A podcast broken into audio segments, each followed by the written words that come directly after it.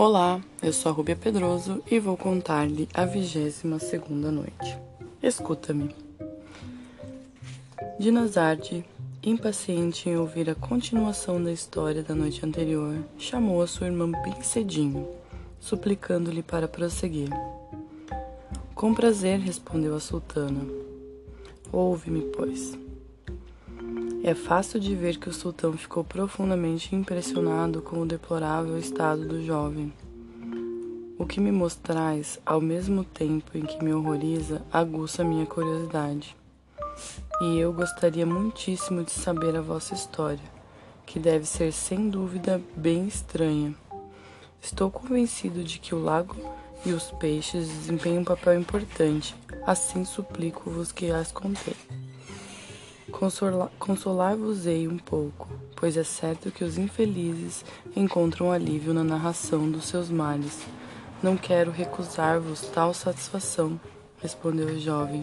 Muito embora se me renovem as dores, mas advirto-vos de antemão que prestai bem atenção com os vossos ouvidos, o vosso espírito e os vossos próprios olhos a coisas que superam tudo quanto a imaginação pode conceber de mais extraordinário. A história do jovem rei das Ilhas Negras. Sabereis que meu pai, Mahomet, era rei desse país, o Reino das Ilhas Negras, cujo nome provém das quatro montanhas vizinhas, pois estas montanhas eram antigamente ilhas a capital onde o rei, meu pai, residia erguia-se no lugar onde atualmente se encontra o lago que vistes. A minha história vos explicará todas essas mudanças. O rei, meu pai, morreu aos 70 anos. Mal o substituí, casei-me. A mulher que escolhi para comigo partilhar a dignidade real foi minha prima. Não deixava de dar-me provas de amor. Por minha vez, Concebi por ela tamanha ternura que nada se comparava à nossa união, que durou cinco anos. Ao cabo desse tempo, percebi que ela não me amava.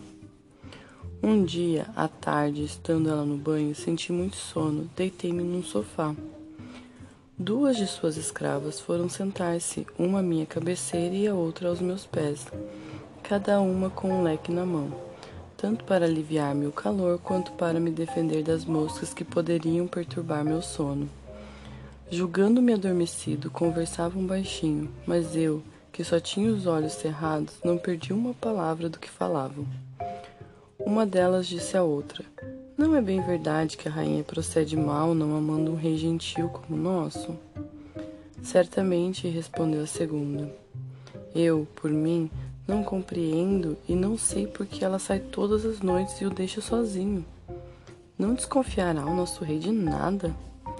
Ora, como se queres que perceba, a rainha coloca todas as noites na água, na água que ele bebe certo suco que faz dormir a noite inteira, com um sono tão profundo que ela tem tempo de ir onde bem entende. Ao nascer do dia, volta, deita-se novamente ao lado do marido e acorda-o passando-lhe debaixo do nariz um misterioso perfume.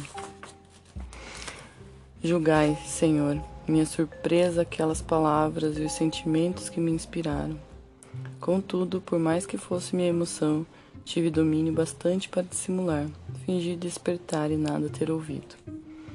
A rainha voltou do banho, comemos juntos e antes de nos deitarmos, ela me apresentou uma taça cheia de água que eu costumava beber. Em lugar, porém, de levá-la à boca, aproximei-me da janela aberta, atirei-a fora com tal habilidade que ela não percebeu. Depois devolvi-lhe a taça para que de nada duvidasse. Deitamo-nos em pouco tempo, julgando-me adormecido, levantou-se com tão pouca precaução que disse em voz alta: Durma e tomara que nunca mais desperte. Vestiu-se depressa e saiu do quarto. Com essas palavras, Sherazade, notando que já era dia, calou-se. Dinazar de ouvir a sua irmã com enorme prazer.